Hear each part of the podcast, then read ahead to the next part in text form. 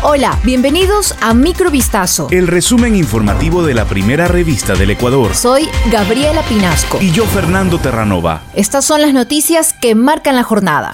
En el Palacio de Carondelet este viernes el presidente Guillermo Lazo recibió representantes de organizaciones sociales y gobiernos autónomos descentralizados con el fin de escuchar las preocupaciones ciudadanas y delinear soluciones a las problemáticas sociales de todo el país mediante el diálogo. Representantes de la Unión de Organizaciones Indígenas de Cotopaxi residentes en Quito fueron recibidos por el jefe de Estado para conocer de primera mano las necesidades de esta organización y de las más de 6.500 familias que la integran. Durante la reunión, el primer mandatario recordó el decreto firmado por él que dispone a las gobernaciones del país medidas destinadas a erradicar conductas especulativas. El presidente aprovechó para enfatizar que aquello evidencia la preocupación del gobierno nacional sobre el costo de la vida y también anunció que es el primero de los decretos en ese sentido.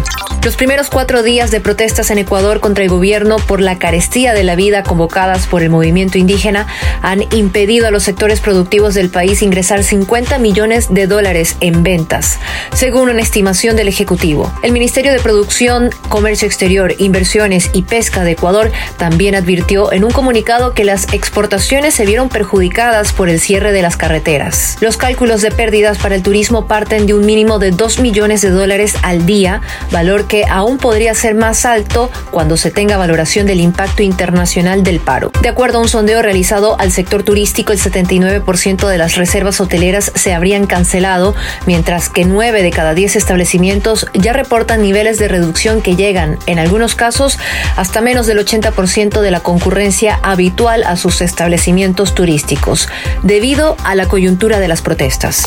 En el quinto día de protestas indígenas a nivel nacional, el alcalde de Quito, Santiago Guardera, solicitó al ministro de Gobierno, Francisco Jiménez, el reforzamiento de la seguridad en la capital ecuatoriana y, si es posible, declarar un estado de excepción. Este viernes, humaredas negras provocadas por neumáticos incendiados por manifestantes se elevaban sobre la Ruta Viva, una de las vías hacia el Aeropuerto Internacional de Quito que mantiene activas sus operaciones. Guarderas manifestó que desde el inicio de las manifestaciones, la municipalidad ha puesto a disposición todo su contingente operativo y confirmó que está habilitado el transporte municipal los mercados están abastecidos, el servicio de agua potable no se ha paralizado y la limpieza en las vías es permanente.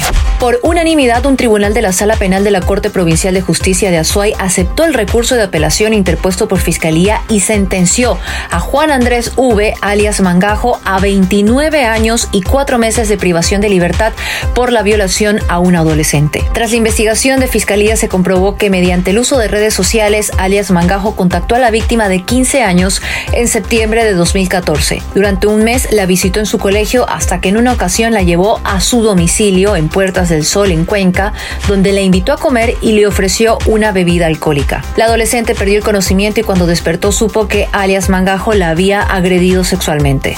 La ministra británica del Interior, Pitri Patel, firmó la orden para extraditar al fundador de Wikileaks, Julian Assange, hacia Estados Unidos, que lo por cargos de espionaje.